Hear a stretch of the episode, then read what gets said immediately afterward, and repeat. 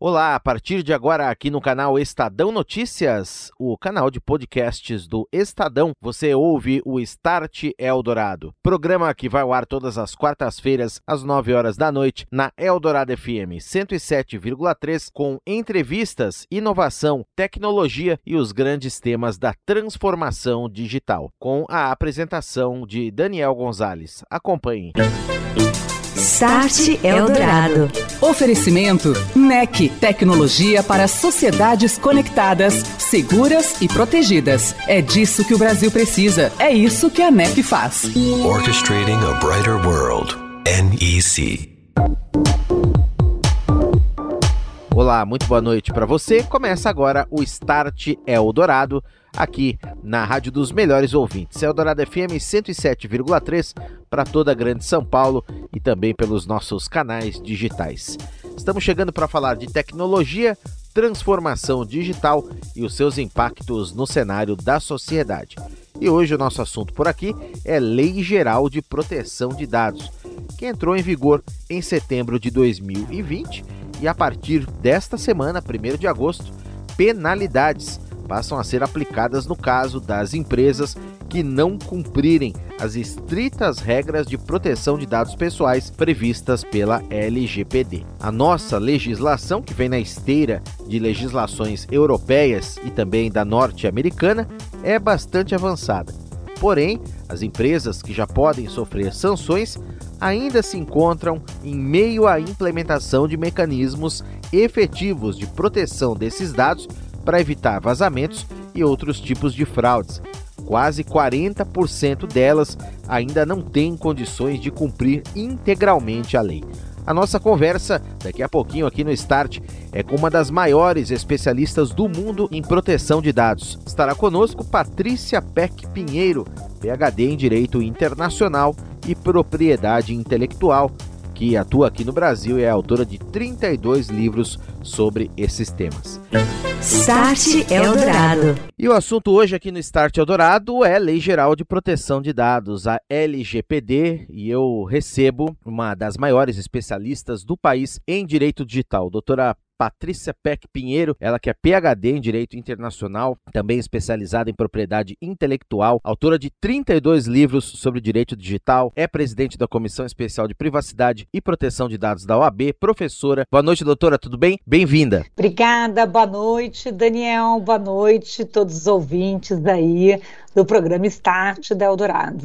Prazer em recebê-la aqui, obrigado pela sua presença. Doutora, a Lei Geral de Proteção de Dados começou agora em agosto a causar os seus efeitos aí no sentido das empresas já poderem sofrer sanções. Tem muitas empresas ainda que não têm condições de cumprir integralmente o dispositivo, a lei. A Autoridade Nacional de Proteção de Dados vem adotando nesse instante uma postura didática, uma postura de diálogo, partindo ali para um lado de advertências, dando um tempo tempo. Na sua avaliação, essa postura nesse momento está correta? E o que, a senhora percebe, a sua percepção em respeito ao cumprimento efetivo e condições das empresas a cumprirem a LGPD? Bem, primeiro, Daniel, né, com certeza é uma legislação extremamente importante, né? Nós vivemos um momento em que proteção de dados pessoais deveria ser prioridade de pauta, tanto em instituições públicas como privadas.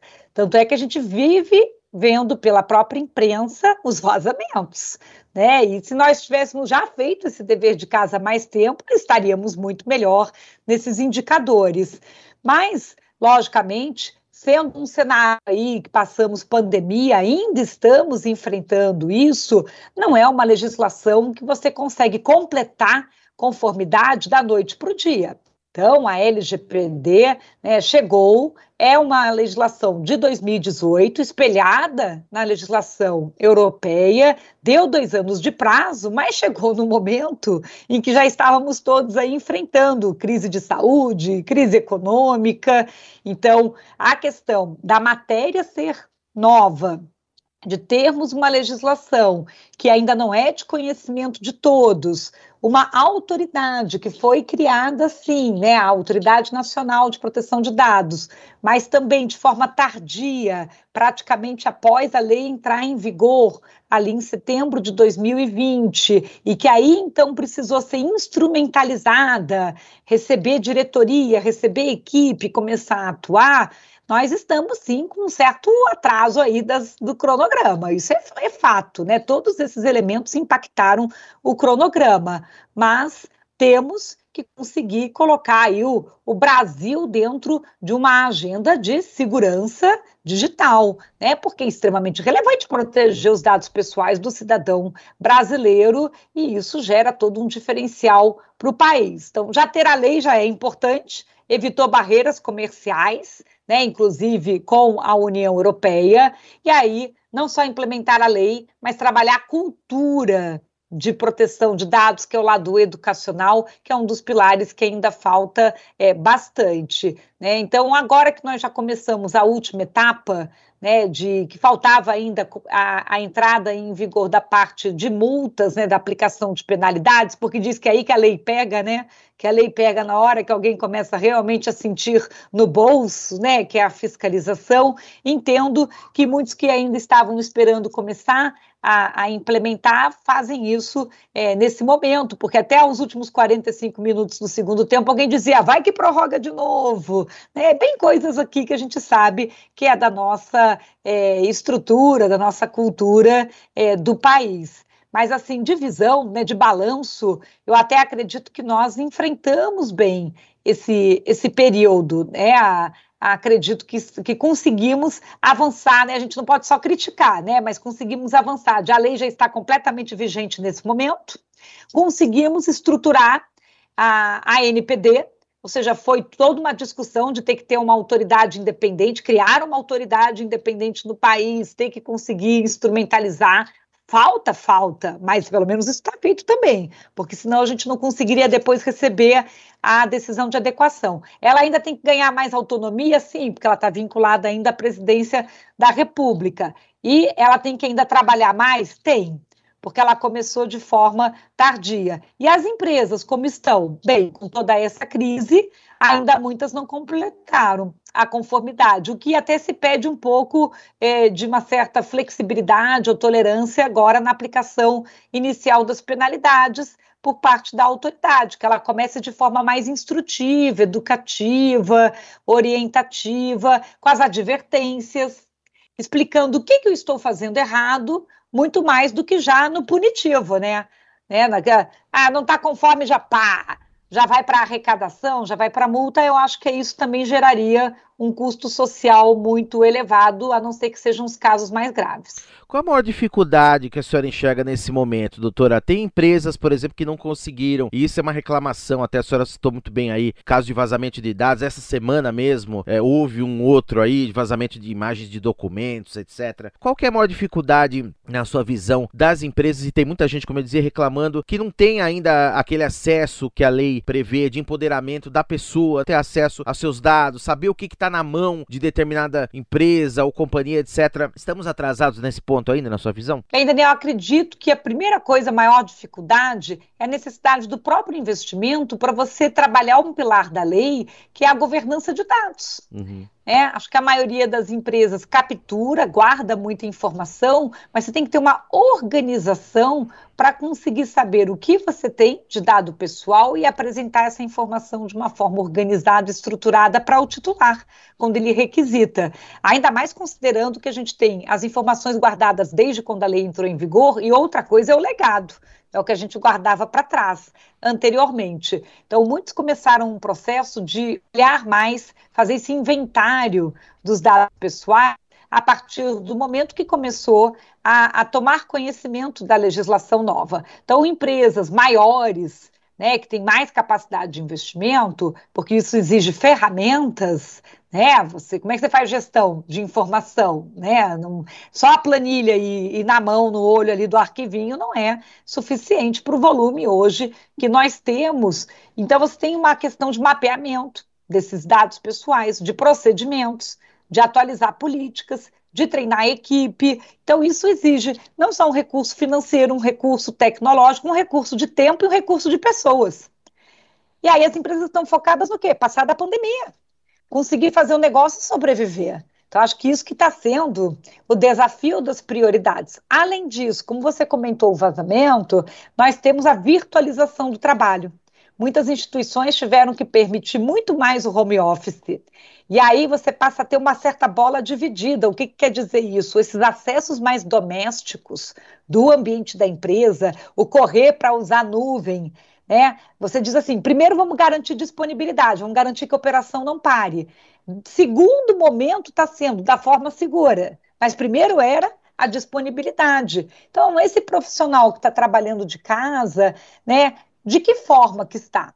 Né? Quer dizer, eu estou conseguindo levar o recurso de segurança e a cultura de segurança. A pessoa está com senha segura, usando o antivírus, baixando as atualizações, porque tem uma camada aí da proteção que depende também desse usuário, depende desse perímetro que é mais estendido, fora do alcance da própria empresa. Então, ali está trazendo as vulnerabilidades, está trazendo. Então, esse cenário todo da virtualização rápida do trabalho aconteceu de uma forma que ainda não permitiu que as próprias empresas, e aí mesmo as médias e as grandes, conseguissem atuar para que a gente pudesse a melhorar a capacidade de proteção de dados nesses ambientes. Então, você junta essas duas situações aí, realmente mais desafiador. Então, a, talvez essa própria entrada em vigor da LGPD, se não estivéssemos com todo o contexto da pandemia, teria sido, e da crise econômica, teria tido mais tranquilidade. E as empresas, nesse momento, né, doutora, a gente sempre comenta isso aqui no programa, trabalham com dados, elas precisam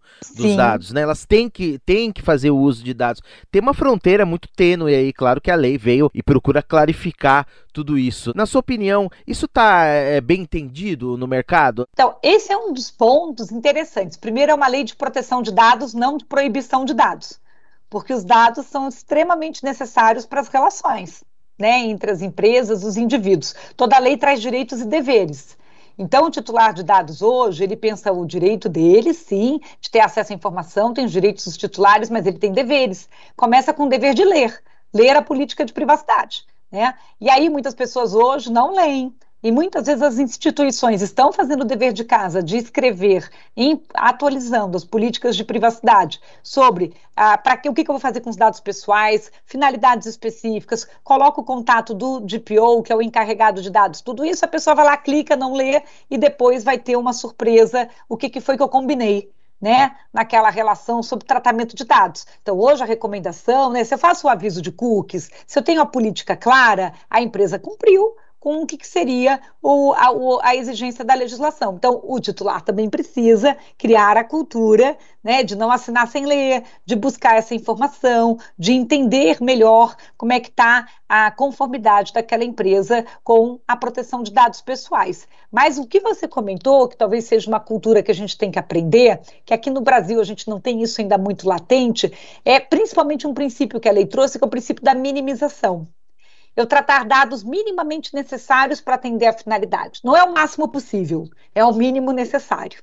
Então, às vezes, até entre nós, às vezes eu posso falar assim: ah, Daniel, eu estou precisando aqui do seu é, RG. Aí você, na dúvida, pega e me manda o RG, o CPF, o título eleitoral. Eu falei, mas eu não te pedi, né? Eu só queria o RG. Ou eu pergunto, ah, ah, o Luciano, ou o André, ou mais alguém. Você sabe o ramal do Daniel? Aí a pessoa vai lá e tira uma foto de WhatsApp, assim, de toda a lista de de todo mundo da empresa e manda no grupo do WhatsApp que tem mais umas 30 pessoas.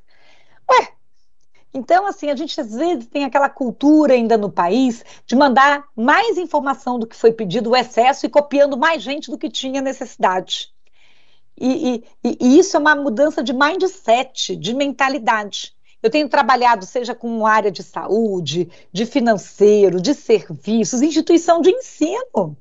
Não importa quem seja, Alguém te pede uma informação. Eu queria um telefone, a pessoa passa uma planilha inteira com o telefone de todo mundo, com a lista de presença de todo mundo, com toda a lista de e-mail dos participantes, mas você não tinha solicitado aquilo tudo. Então, é, é, é para que, que eu preciso? É o, o mínimo necessário para atender. E isso ajuda até a uniformizar e harmonizar a lei com outras leis Então, quando a gente olha agora, por que que num portal de transparência eu tenho que ter todas aquelas informações? Precisa. Eu não podia anonimizar algumas? Eu não vou estar expondo aquela pessoa se eu botar o número inteiro do CPF, não podia ser três dígitos. Eu preciso botar inteiro o endereço, ou posso botar só um logradouro, sem precisar botar o número da, da do prédio, o número do apartamento. É, é, aquilo ali não expõe muito mais aquela pessoa. Então, em culturas, em países que já têm legislação há mais tempo, eles já passaram por isso. A gente ainda tem que aprender a fazer isso. Estamos de volta. Este é o Start Eldorado aqui na Rádio dos Melhores Ouvintes. Nesta noite eu estou recebendo Patrícia Peck Pinheiro, advogada, uma das maiores especialistas do país em direito digital. E a nossa conversa é sobre LGPD. Doutora Patrícia, eu queria entrar no tema da dosimetria das punições. Isso está bem estabelecido, já a lei tem essa previsão, mas agora, quando começarem de fato as punições financeiras, as empresas Qual será o critério, na sua visão? O que, que ainda falta para acertar nesse ponto? Bem, eu acredito assim, uh, eles próprios vão passar aí o, todo um trabalho, uma, uma experiência agora dos primeiros casos. A legislação traz uma lista para apoiar a dosimetria ali dentro do artigo 52, são indicadores, né? Então, dizendo se você tem reincidência ou não, o grau de colaboração da parte, quer dizer, então, indicadores de dosimetria já foram até previstos na lei. Agora, o peso que eu vou dar para cada um e como que eu combino eles quase numa equação, realmente vai depender da deliberação ali da diretoria da ANPD. Então, acredito que eles, assim como eu acabei de dar um exemplo, que você respondeu, que a gente pode se inspirar no que são as experiências de demais países, eles também, eu tenho visto uma intenção dessa diretoria de olhar muito até naquilo que eles têm publicado no site da NPD, as experiências dos demais DPAs, os demais Data Protection Authorities. Então, eles têm citado né, a experiência da autoridade da França, da autoridade do Reino Unido, da autoridade de Portugal, da autoridade da Espanha, da Itália. Então, se eles acompanharem essas experiências, por mais que a gente saiba que a gente tem que adaptar para o padrão Brasil, para a forma de fazermos aqui, que eu costumo dizer que é o Privacy by Brasil, né, o jeito brasileiro de fazer aqui, né, da nossa forma, mas acho que isso nos apoia, porque nós tivemos lá é, situações em que a gravidade do caso vai estar relacionado com você analisar o quanto não se aplicou, medidas protetivas, medidas de segurança. Então, se o controlador de dados não apresenta essas evidências, né? E o quanto a gente tem é, dificuldade de mitigar danos causados àqueles titulares. Então, é o perfil da base de dados exposta, é a volumetria da base de dados expostas, o quanto que afeta liberdades individuais, né? Então, de repente, uma única lista de e-mail, a gente pode achar assim, ah, expôs uma lista de e-mail, não é, não é nada. Mas se for uma lista de e-mail dizendo essas pessoas aqui estavam frequentando de repente uma sex shop, aquilo ali já pode afetar liberdades individuais, quer dizer, o que, que é que essas pessoas estavam fazendo. Então, tudo vai depender. Hoje há uma discussão na parte de saúde de que, ao mesmo tempo que eu quero dizer quem é que já está vacinado, dependendo de como eu publico lista de vacinados ou não vacinados, quem tem Covid, quem não tem Covid, quem tem comorbidade, quem não tem comorbidade, eu também exponho muito a vida desses indivíduos dentro de uma comunidade. Então, a gente tem que dosar o interesse público e a proteção da privacidade das pessoas. Isso é um debate que não é só no Brasil e é em outros países, e é o que essa legislação traz. Doutora, para a gente concluir, quando começarem efetivamente a surgirem processos em relação à LGPD, você vai requerer uma atuação do judiciário, enfim, que já é carregado, a gente sabe disso, né? Sabe da nossa realidade aqui, como é que tudo isso funciona. Você vai ter mais tudo isso acontecendo e pode surgir aí volumes grandes de, de processos, enfim, de, de questionamentos, etc, etc. Estaremos preparados para isso? Eu tenho essa preocupação. Aí você entra naquilo que leva anos, fica lá anos se analisando, se recorrendo, aí a autoridade dá uma opinião, a empresa passa outro, o consumidor tem outro. Quer dizer, vai funcionar LGPD? Esse é, vamos fazer, falar português bem claro. Uhum. Vai, vai caminhar, vai andar aqui no Brasil, principalmente se a gente tiver um volume grande aí de enfim, ações judiciais ligadas à, à lei? Olha, Daniel, se nós utilizarmos o mecanismo criado pela lei, que é um mecanismo mais administrativo, como aconteceu aconteceu em outros países, por isso que trouxe uma autoridade e trouxe todo um formato de que ela é a autoridade especialista no tema, deveria ser a primeira a avaliar o caso e deveria aplicar uma orientação a partes envolvidas. E dependendo do caso é que você aplica a multa, eu acho que funcionaria e por isso que a legislação traz esse tipo de ferramenta para você conseguir fazer a gestão da legislação. Se nós ficarmos judicializando a matéria, que já é uma coisa que está acontecendo no Brasil, que tem mais de 600 ações, acontecendo antes mesmo da autoridade especialista se manifestar. E aí entrar naquele debate da visão do juiz de primeira instância, de segunda instância, se isso vai parar até a instância, e aí com todo um custo de tempo e discussão entre partes, aí eu entendo que a gente se perde nesse sentido e cria, sim, um grande prejuízo geral. Né? Por quê? Porque nós devíamos estar tentando buscar muito mais a implementação da lei e a cultura de proteção de dados e que os casos que parassem no judiciário fossem as exceções e não a regra, e não a maioria. E ao contrário, que quem tem que liderar a visão e a interpretação da matéria primeiro é a ANPD, é a autoridade. E a partir do momento que ela aplica uma multa, ali abre a possibilidade daqueles titulares envolvidos numa situação que tenha gerado violação de dados, aí ele pode também ir atrás de, de repente, um eventual dano moral, dano material resultante daquilo. Mas se nem a autoridade ainda disse que houve a violação e que houve a multa, eu já vou direto para o juiz dizer, e se a autoridade entendesse que não, aí pronto, já começamos a ter uma distorção do modelo completo.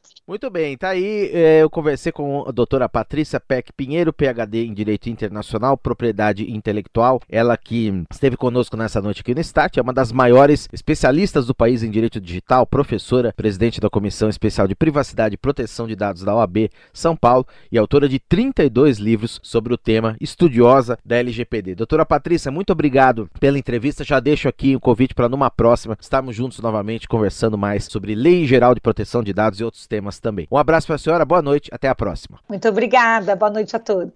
Start Eldorado.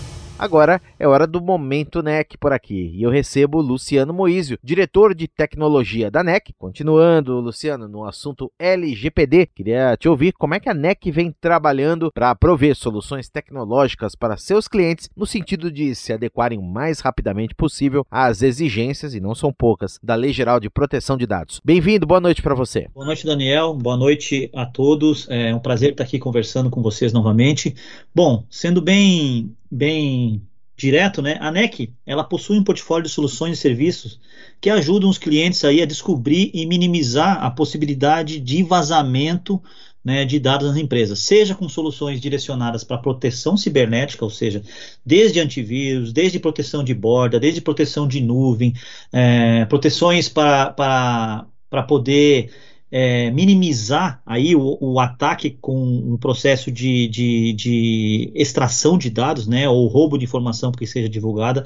Então a gente tem aí um portfólio direcionado como cibersegurança, mas também a gente tem soluções, principalmente para ajudar a empresa a conhecer, a entender aonde o seu dado civil está dentro da companhia nos diversas fontes de dados, seja por e-mail, seja, sejam em file server, seja armazenado em nuvem. Né? Então, existem soluções que fazem todo tipo de rastreio, né, um data discovery de, né, de, de, informação dentro da empresa, com base no que a empresa necessita fazer e conhecer, e que seja é, dado é, sensível e, com, e, e, de conformidade, essa, essas soluções ajudam a fazer esse mapeamento aonde esse dado se encontra, para que ela consiga fazer a proteção de vida, fazer a devida orientação aos funcionários que manipulam essa informação e também fazer a proteção, ou seja, no momento que um funcionário ou um, um, uma pessoa que trabalha na empresa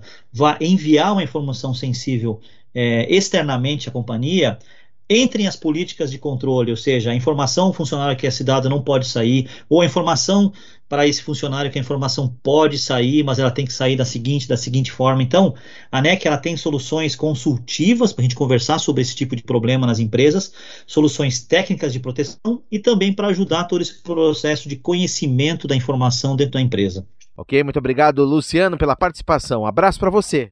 Você ouviu Start Eldorado. Oferecimento NEC, tecnologia para sociedades conectadas, seguras e protegidas. É disso que o Brasil precisa. É isso que a NEC faz. Orchestrating a brighter world. NEC.